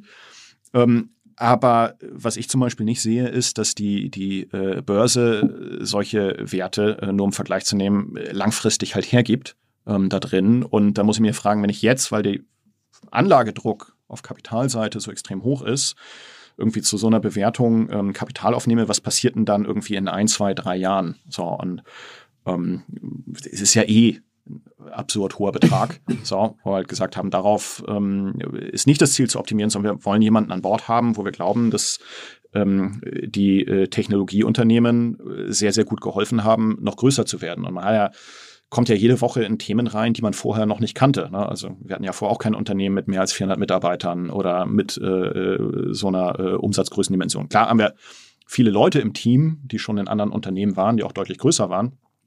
Aber ähm, für Commerce Tools selbst sind das halt un unbekannte Gewässer. So. Und da halt Partner an der Seite zu haben, die das alles schon mal gesehen haben und so ein bisschen äh, die eigene Meinung vielleicht nochmal irgendwie hinterfragen können, ähm, das ist für uns viel wertvoller als jetzt irgendwie äh, wer hat in Europa die höchste Finanzierungsrunde irgendwie äh, geraced. Was mir bislang überhaupt gar nicht klar war, ist, jeder Hersteller von Produkten jeglicher Art kann ein Volksprodukt sein in Kooperation mit der Bild. Das ist insofern natürlich spannend, weil die Bild eine Wahnsinnsreichweite hat, fast 50 Prozent der deutschsprachigen Bevölkerung erreicht und halt dieses Label Volksprodukt vergibt an Partner. Seit 21 Jahren machen sie das. Mittlerweile gibt es 220 verschiedene Volksprodukte und es werden weitere gesucht. Es gab schon Zahnbürsten, Volksakkus, aber auf der Website habe ich gesehen, sie suchen zum Beispiel einen Partner für eine Volkszahnzusatzversicherung oder für eine Volkspizza oder für einen Volksstaubsauger. Also, wer solche Produkte herstellt und auch in größerer Kapazität produzieren könnte, denn erfahrungsgemäß spricht der Verkauf nach einer solchen Kampagne ziemlich an, wendet euch bitte an einen Vermarkter, der Bild. Die Firma heißt Media Impact. Und Media Impact sagt übrigens auch, dass 80% derjenigen, die schon mal eine Kampagne in dem Bereich gebucht haben, das wieder tun.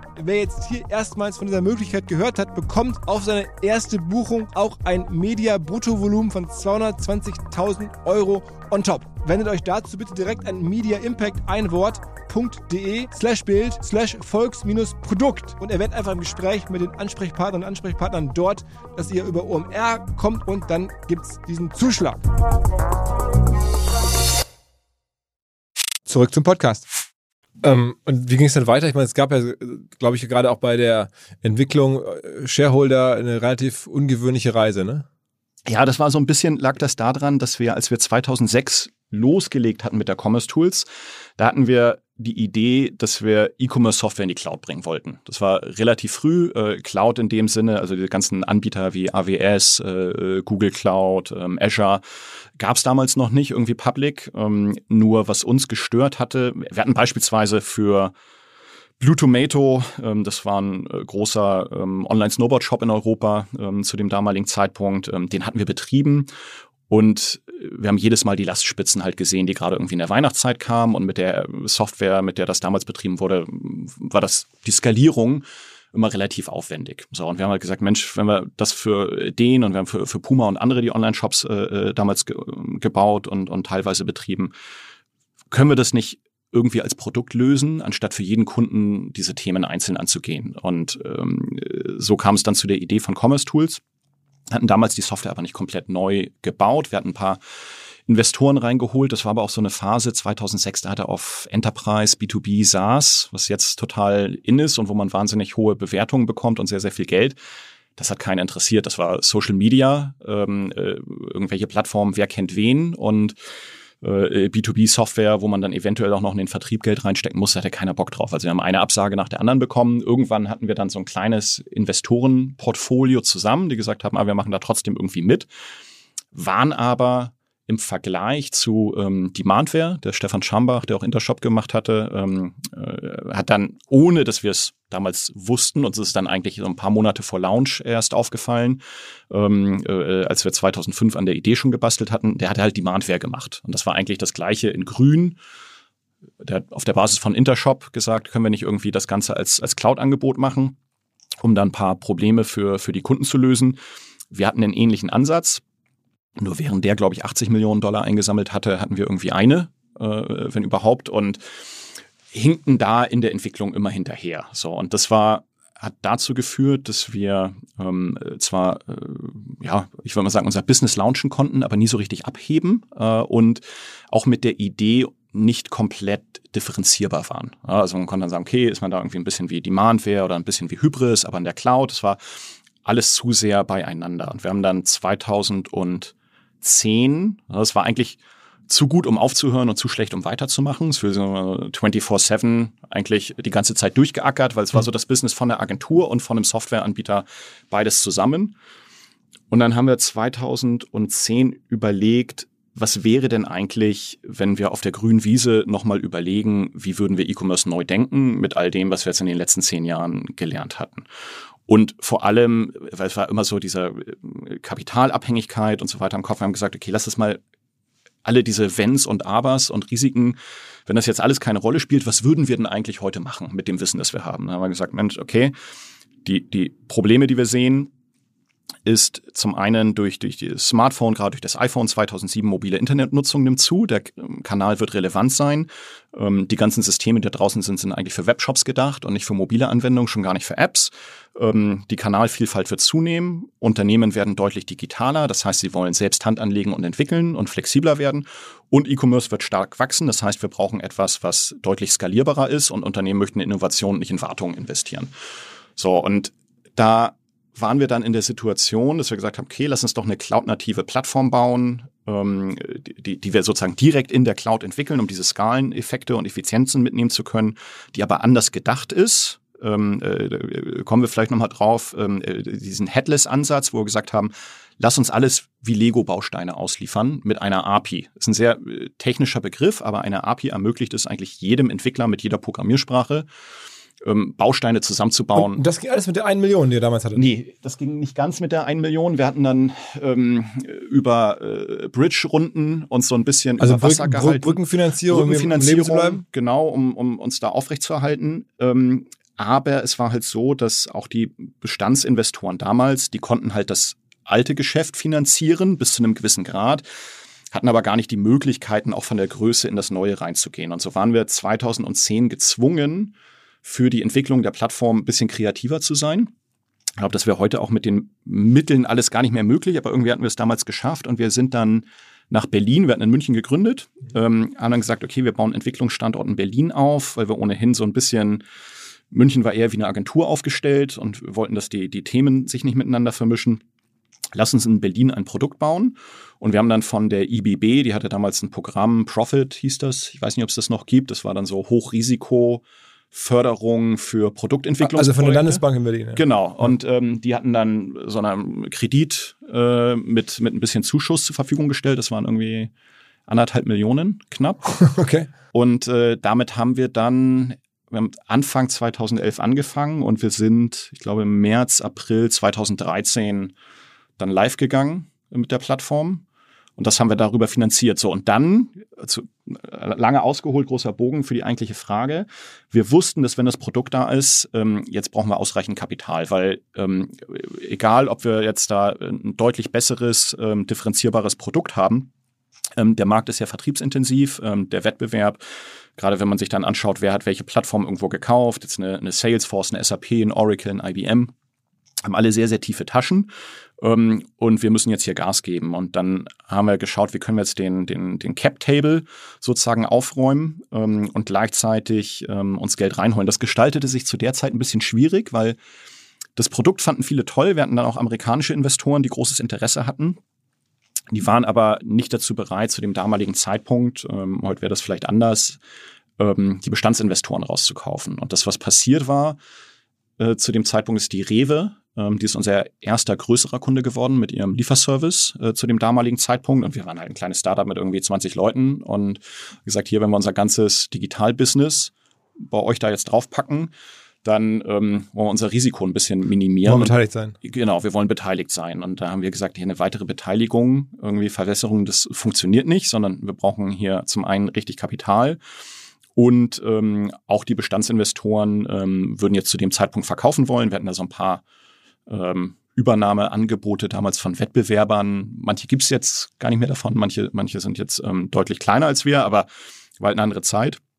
Und die wollten halt raus. Und ähm, da hatten wir der Rewe gesagt, Mensch, das ähm, könnt gerne investieren, aber nur wenn ihr die Bestandsinvestoren gleichzeitig mit rauskauft und wenn wir uns darüber ähm, einig sind, dass wir die Firma unabhängig ähm, ausbauen ja, und, und äh, international am Markt positionieren. Ja, so, und dann war drei Wochen Funkstille. Ähm, dann dachte ich, okay, hm, mal gucken. Äh, vielleicht haben wir da irgendwie übers Ziel hinausgeschossen. Und dann haben die sich gemeldet, haben angerufen und gesagt, kommt nach Köln, sprechen wir drüber. Ähm, und zwei Tage später waren wir uns einig, dass die gesagt haben, wir haben da Bock drauf.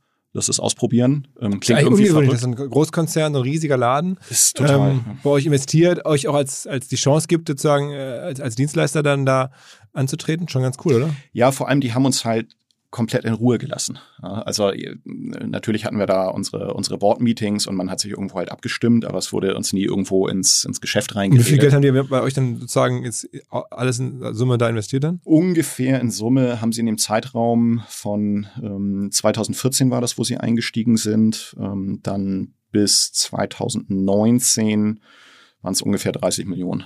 Die Für die Rewe jetzt schon auch Geld. Also nicht besonders viel für die wahrscheinlich, aber schon auch viel, schon auch Geld. Zumindest in diesem Zweig, weil es ja nicht deren Kerngeschäft ist. Das ist äh, von der Höhe wahrscheinlich ähm, jetzt nicht so groß, ähm, mit 70 ähm, Milliarden Umsatz, die sie, glaube ich, insgesamt als Gruppe machen. Aber nee, natürlich, und sie mussten das auch irgendwie für sich rechtfertigen, aber sie haben halt gleichzeitig diese Digital-Unit aufgebaut. Sie haben dann sehr innovatives Team reingeholt, um diesen Digitalbereich aufzubauen. Und als wir dazu kamen, gab es auch die Idee, dass sie das Venture-Business etwas vertiefen. Ähm, das ist dann so, glaube ich, nicht passiert, weil man dann gesagt hat, man konzentriert sich mehr auf seine eigenen Digitalthemen als jetzt primär auf ähm, direkte Investments. Aber bei, bei uns hat sich das, glaube ich, ganz, ganz gut für die ausgezahlt. Und sind die noch an Bord?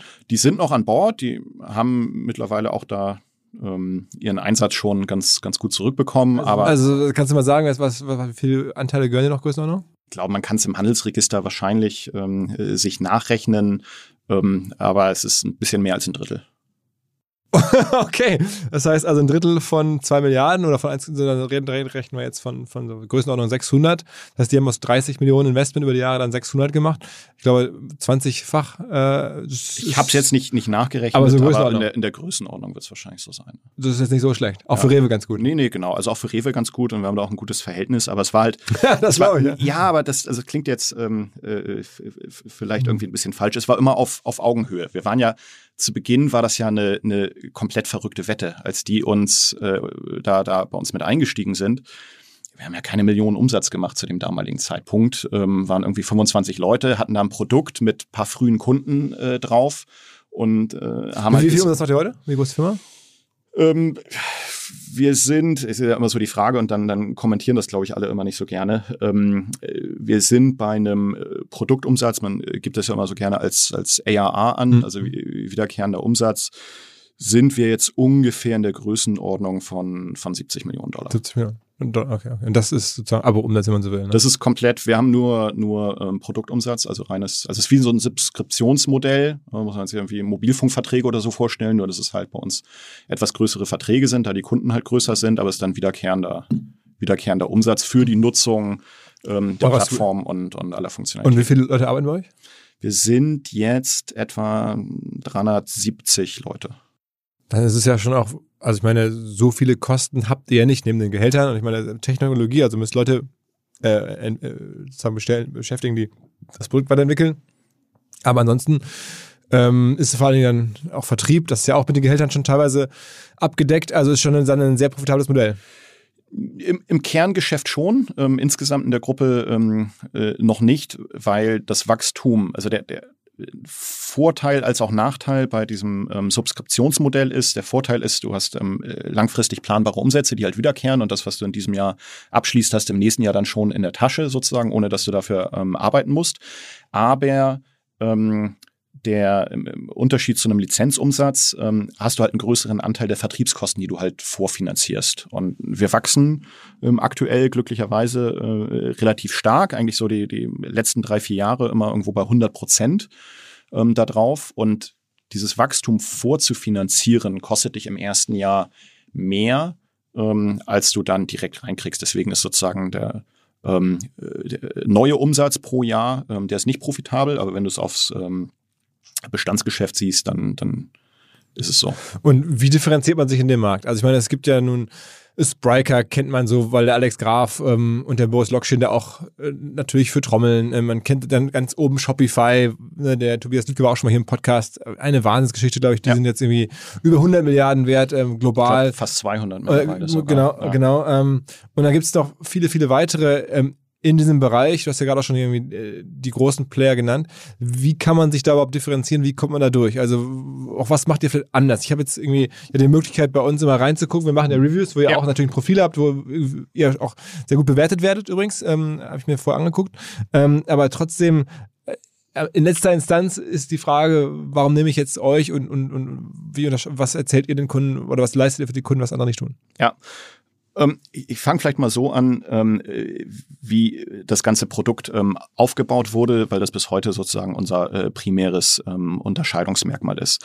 Das, was wir gesehen haben, ist, dass auch zu dem damaligen Zeitpunkt fast alle Softwarehersteller ähm, durchgehend nur auf der Bestandssoftware iteriert haben. Ja, alles, was, ähm, und, und, das meiste davon hat Ende der 90er, Anfang der 2000er angefangen. Egal, ob das jetzt irgendwo eine SAP ist, das, was heute bei, bei Salesforce Demandware ist, ähm, irgendwo noch eine Intershop, ähm, Oracle, ähm, äh, ATG und die alle Sachen hinzugefügt haben. So, und zu einem gewissen Grad haben wir irgendwann gesagt, ist das nicht mehr machbar, um mit den Anforderungen der Unternehmen Schritt zu halten. Weil zum einen ist der, der Webshop ähm, hat an Relevanz verloren. Er ist relevant weiterhin, aber ich sehe oder ich kann eine, eine Webshop-Plattform meiner Meinung nach nicht dazu benutzen, wenn ich einen Multikanal-Ansatz fahren möchte. Bedeutet, ich möchte irgendwo eine App betreiben. Ähm, ich habe vielleicht andere Geschäftsmodelle, die ich umsetzen möchte, die anders aussehen, als nur irgendwie ähm, T-Shirts zu verkaufen, die dann nur Farben und Größen haben. Also die Geschäftsmodelle werden deutlich komplexer. Und ähm, ich habe dort mehr, mehr ähm, äh, Anforderungen in den Kanälen drin. Für die Plattform haben wir gesagt, bedeutet das eigentlich, dass wir E-Commerce neu denken müssen. Und zwar eher wie ein E-Commerce-Betriebssystem, das den, die Oberfläche, die Benutzungsoberfläche ähm, komplett abstrahiert, ähm, ein bisschen praktischer gesprochen. Eigentlich soll jeder Entwickler, jede Agentur, jeder Kunde damit bauen können, was sie oder er möchte. Und ob das nun dann ein Webshop ist, ob es eine Shopping-App ist, Audi verkauft Funktionalitäten während der Fahrt im Auto äh, in dem Display da drin, ähm, äh, als, als um irgendwie ein Edge-Case zu nennen. Das ist dann am Ende egal. Die Anforderungen an die Commerce-Plattform, an dieses Betriebssystem unten drunter, ähm, die, die kann ich dann einheitlich über alle Kanäle abbilden. So, und diese Flexibilität haben wir von, von, von Grund auf neu gedacht. Wir haben halt nichts hergenommen, was irgendwo halt besteht und gesagt, lass uns irgendwie adaptieren, weil wenn ich einem, einem Auto irgendwie halt Flügel dran packe, dann ist es trotzdem kein Flugzeug. Dann ist es vielleicht ein fliegendes Auto, aber und das gleiche haben wir gesehen, was irgendwo die Cloud angeht, äh, wenn es um Themen geht wie Skalierbarkeit in Echtzeit, wenn es um Flexibilität gibt in Bezug auf der API. Da wurde vieles immer on top oben drauf gefügt. Und wir haben dann gesagt, lass uns eine Plattform bauen, in der das alles im Kern enthalten ist. Wenn ich mir die, die USPs, also die Kundenvorteile heute anschaue, was wollen die Kunden damit machen? Zum einen möchten sie viele von uns, gerade die größeren, selber entwickeln wie ein Amazon. Wir haben ein Burberry, einen Lululemon, ein H&M. Wenn man mit denen spricht, dann sagen die nicht, oh, wir sind Modeunternehmen, sondern die sagen, wir sind Technologieunternehmen, aber zufällig Marktführer oder nicht zufällig, aber wenn man es ein bisschen äh, provokativ äh, hinstellt, äh, wir machen unseren Umsatz in Mode, aber eigentlich sind wir mittlerweile wie ein Technologieunternehmen aufgestellt.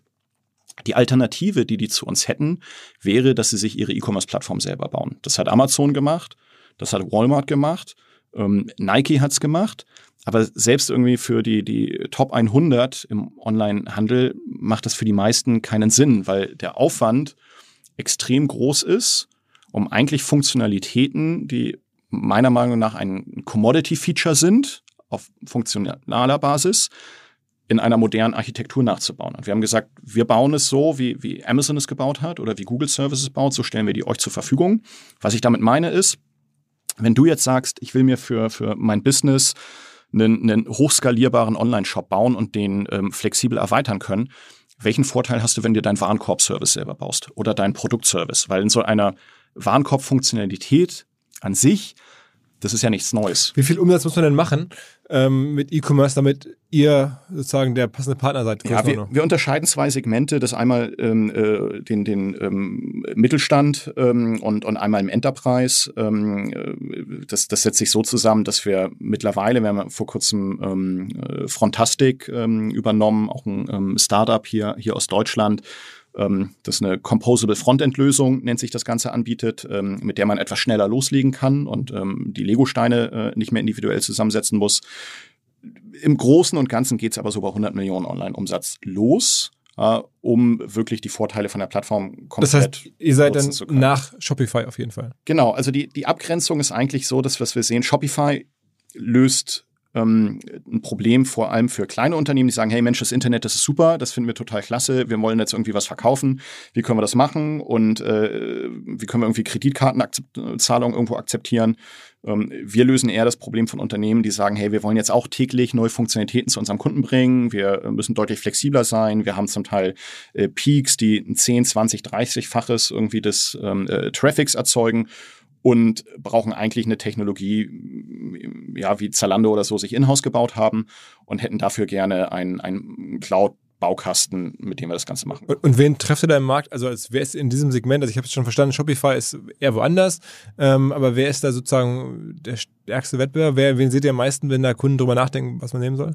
Also tatsächlich sind wir, wenn wir es uns global anschauen, ähm, ist es gar kein, gar kein Wettbewerb auf einer Produktebene ähm, mittlerweile, sondern ähm, eigentlich, wir gehen mit einem Produkt rein und ähm, am Ende ist es dann immer Salesforce. Ähm, Salesforce oder wir ganz häufig. Mhm. Ähm, Spriker nicht? Spriker sehen wir in ähm, hierzulande mhm. ähm, tatsächlich ähm, äh, immer mal wieder.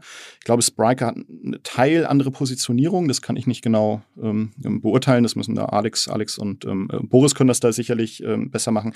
Ich glaube, der der Ansatz von ihnen ist ähnlich. Wir fahren nur meiner Meinung nach mit etwas unterschiedlichen Fahrzeugen ähm, äh, in diesem Rennen drin ähm, mit wahrscheinlich zum Teil überlappenden äh, Kundenzielgruppen und ähm, zum Teil zum Teil ein bisschen hm. bisschen differenziert. Also man, man guckt sich schon im Zweifel auch beide an. Wenn man als Kunde jetzt entscheidet, was, was nutze ich jetzt, dann guckt man sich Salesforce an, man guckt sich euch an, man guckt sich Spriker an, man guckt sich, das ist so die, die, die Peer Group. Ja, und die Kunden sind auch deutlich ähm, ähm, ja, informierter heutzutage, als es noch irgendwie vor zehn, zehn Jahren waren. Also das, was wir schon sehen, ist, dass sieben von zehn Kunden bauen tatsächlich mit der Software so einen eigenen POC, ein Proof of Concept bevor sie überhaupt mit dem, den Anbietern ins Gespräch reingehen. Gibt es denn noch so viel Wachstum? Ich meine, man sollte ja meinen, dass jetzt spätestens nach Corona jeder, der irgendwie 100 Millionen Handelsumsatz hat, dass der auch einen vernünftigen Webshop hat und jetzt nicht mehr auf der Suche ist nach einer neuen Lösung. Also eigentlich würde man denken, der Markt ist jetzt verteilt und ihr müsst jetzt irgendwie im Zweifel noch woanders irgendwie ein paar Kunden wegziehen, aber eigentlich ist das Wachstum nicht mehr so schnell möglich. Ja, ich, also ich sehe es, ähm, also glaube das gar nicht ähm, und, und wir sehen es auch nicht. Lustigerweise war das das Argument, das wir 2010 schon gehört hatten, Mensch Dirk, ähm, warum wollt ihr jetzt eine neue Shop-Software bauen? E-Commerce ist doch schon gelöst. Das, das brauchen wir doch gar nicht. Und dann äh, haben wir gesagt, ja, für, für Webshops früher schon, aber für die Zukunft halt nicht. Und wenn man sich anschaut, wie Unternehmen heutzutage immer noch aufgestellt sind in der Masse, ähm, die, die jetzt nicht irgendwie die, die Innovationsführer in ihrer jeweiligen Branche sind. Da laufen da zum Teil noch 15 Jahre alte Systeme und deren Webshop auf dem Bestand funktioniert vielleicht. Auf der anderen Seite sehen wir selbst bei, bei Events wie Black Friday, was in diesem Jahr ja gar nicht so groß gefühlt zumindest gewesen ist und, und zum Teil, glaube ich, auch gemessen äh, wie in den Jahren davor, dass viele von den Systemen selbst diesen Traffic-Anstieg, äh, der da passiert, nicht, nicht wuppen können. Ist es generell so, du würdest sagen, dass der Black Friday dieses Jahr eigentlich eher rückläufig war? Ich glaube, dass er prozentual ähm, der Peak ähm, mhm. nicht so hoch war. Ähm, mhm. Ich glaube, dass er auf dem Gesamtvolumen, was die, die Orders angeht, ähm, äh, relativ ähnlich oder sogar leicht höher war als ähm, in den Vorjahren. Das, was wir aber sehen, ist, dass die Absprungbasis natürlich deutlich höher ist. Ja, und ähm, in, in einigen Kategorien sind wir schon irgendwie bei, bei 35, 40 Prozent ähm, online zu offline. Ähm, das, das war vor, vor zwei, drei Jahren noch irgendwo bei 20 Prozent. Also der, der Markt an sich steigt rasant an.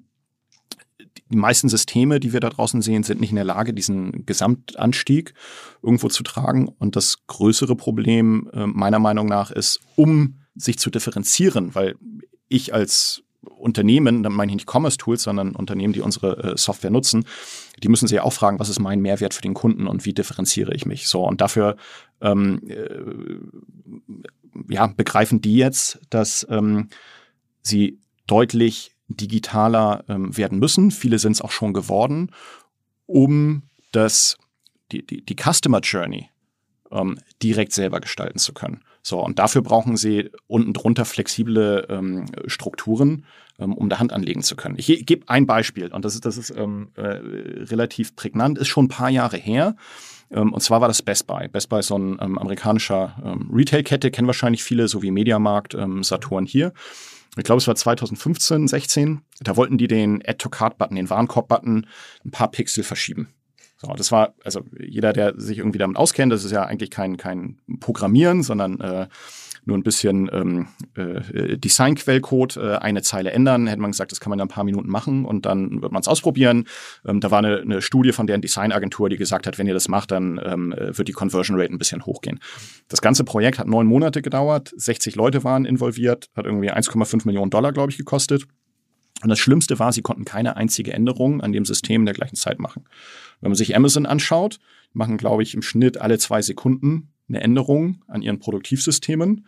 Ja, dann ist eine in neun Monaten zu eine alle zwei Sekunden halt ein extrem unfairer Wettbewerb. So, und das war nicht, weil Best Buy irgendwie ähm, äh, die zu doof sind oder ähm, zu klein sind. Ich glaube, die haben schon damals auf dem Online-Shop drei, vier Milliarden Umsatz äh, alleine haben laufen lassen. Das wäre irgendwie in Deutschland die Nummer eins äh, äh nach, nach Amazon zumindest ähm, im, im Online-Handel sondern die hatten einfach ein System, das seit 15 Jahren dort lief, das ursprünglich nicht dafür ausgelegt wurde, dass man überhaupt irgendwelche Änderungen macht. Weil wenn ich irgendwie ein Shopsystem 2006 gebaut habe, dann habe ich mich ja alle drei Jahre mal gefragt, okay, haben sich die Bildschirmauflösung geändert und muss ich irgendwie den Viewport anpassen und wie arbeiten jetzt Leute im Büro? Und das war dann das Update. Jetzt muss ich mich halt heute damit auseinandersetzen, wie stehe ich überhaupt mit meinen Kunden im Kontakt, ähm, wie äh, kann ich relevant sein, welche Mehrwerte kann ich anbieten, was gibt's für neue Geschäftsmodelle, ähm, die ich vielleicht digital anbieten kann und muss dort deutlich schneller sein. Und mm, da helfen wir halt den Unternehmen, da schnell hinzukommen, ohne dass sie das alles selbst erfinden müssen. Wer, wer, ist, wer ist heute euer größter Kunde? Rewe noch? Nee, nee, nee, die, die sind jetzt auch nicht irgendwie in der äh, Top 10 ähm, oder so. Ähm, größte ähm, müsste ich gucken, ähm, aber das sicherlich sind da so ein AT&T, ein H&M, ähm, John Lewis in England ähm, und so, die sind sicherlich alle so in der wow. Top 10, Top 20. Und äh, gehören euch noch relevante Anteile?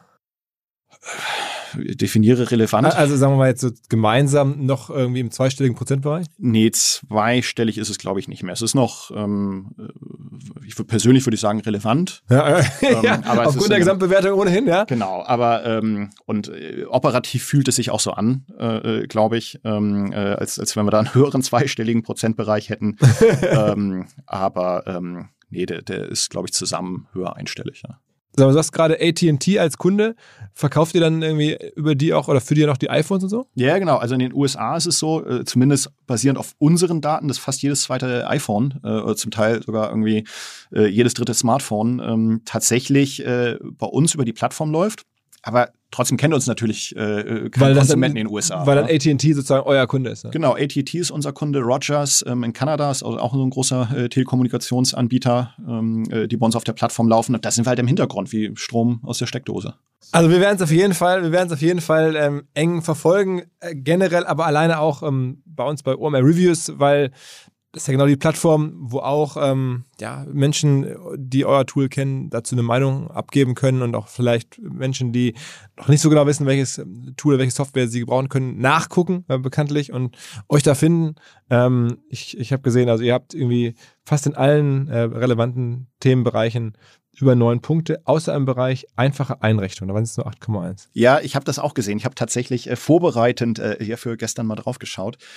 Ähm ja, ähm, ich glaube, da hilft vielleicht äh, äh, jetzt mit Frontastic, äh, äh, dass da noch äh, die Punktzahl äh, ein bisschen nach oben zu treiben, ähm, zumindest indirekt. Ähm, und vor allem äh, Kunden, die sagen, Mensch, wir wollen ein bisschen schneller loslegen. Ähm, die haben jetzt auch die Möglichkeit, halt äh, Commerce-Tools unten drunter äh, äh, als Backends zu nutzen, ähm, müssen aber nicht mehr die Lego-Bausteine. Aber um es mal auch zu sagen, das ist der einzige Bereich. Ansonsten gibt es Bereiche Kundensupport, da ist der Kategorie Durchschnitt bei uns 7,9, ihr seid bei 9,5. Also das heißt, vielleicht holt das auch alles vom Kundensupport wieder raus. Ja, Grüße ähm, ans Team, die machen einfach alle einen, einen guten Job. Ja. Äh, also genau, das, das sieht, sieht, sehr stark danach aus.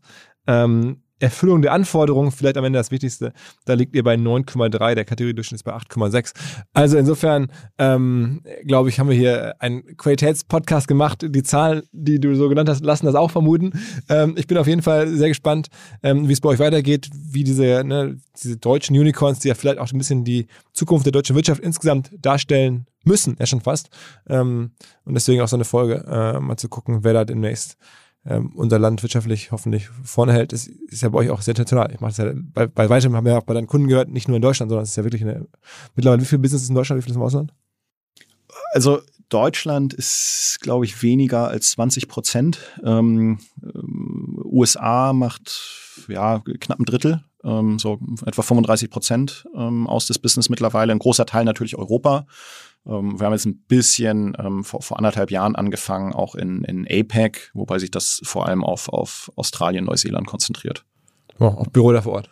Haben auch ein kleines Büro dort vor Ort, wobei wir wahrscheinlich wie, wie die meisten vor 18 äh, Monaten äh, fast alle ins Homeoffice geschickt haben. Ähm, natürlich haben wir da ähm, Büros und ähm, die Mitarbeiter können die irgendwie halt nutzen, aber die meisten tatsächlich arbeiten remote aktuell. Also jedenfalls irgendwie, genau, ja, haltet irgendwie unsere Fahne da international oben. Ich glaube, das äh, tut dem Land gut. Ähm, und ich bin gespannt, was weitergeht. Alles Gute. Vielen lieben Dank. Okay. Ciao, ciao. zur Abwechslung jetzt mal vollkommen schamlos und offene Selbstvermarktung und Werbung für unser OMR Festival am 7. und 8. Mai. Dort sind wir gerade in der absoluten Planungshochphase. Das heißt, wir verkaufen jetzt letzte Standflächen, wir planen, wie halt dort alles laufen wird Anfang Mai. Und weil das so ist und weil wir noch einige Flächen und Möglichkeiten, Masterclasses, Präsenzen frei haben, wollte ich nochmal dazu aufrufen, sich da bitte zu melden, wer noch nach neuen Kunden, nach neuen Leads sucht, wer eine Plattform sucht, um seine Brand transparenter und sichtbarer zu machen, wer in irgendeiner Form nach Nachwuchs, nach Talenten sucht. All das können wir ermöglichen. Ihr könnt bei uns gesehen werden, ihr könnt bei uns wirklich wachsen, aber halt nur jetzt in diesen Tagen, denn irgendwann müssen wir dort die Bücher schließen, weil die Planungszyklen Richtung Mai dann zu kurz werden und vielleicht auch, weil einfach alles verkauft ist. Deswegen jetzt nochmal der Hinweis, denkt an unser Festival jetzt, wer dabei sein möchte, mit Masterclass, mit Speaking, mit vor allen Dingen aber Präsenzen auf der Fläche, mit Ständen. Einfach ganz kurze Mail an inbound.omr.com. Innerhalb eines Tages melden sich da eine Kollegin, ein Kollege und dann startet die Zusammenarbeit.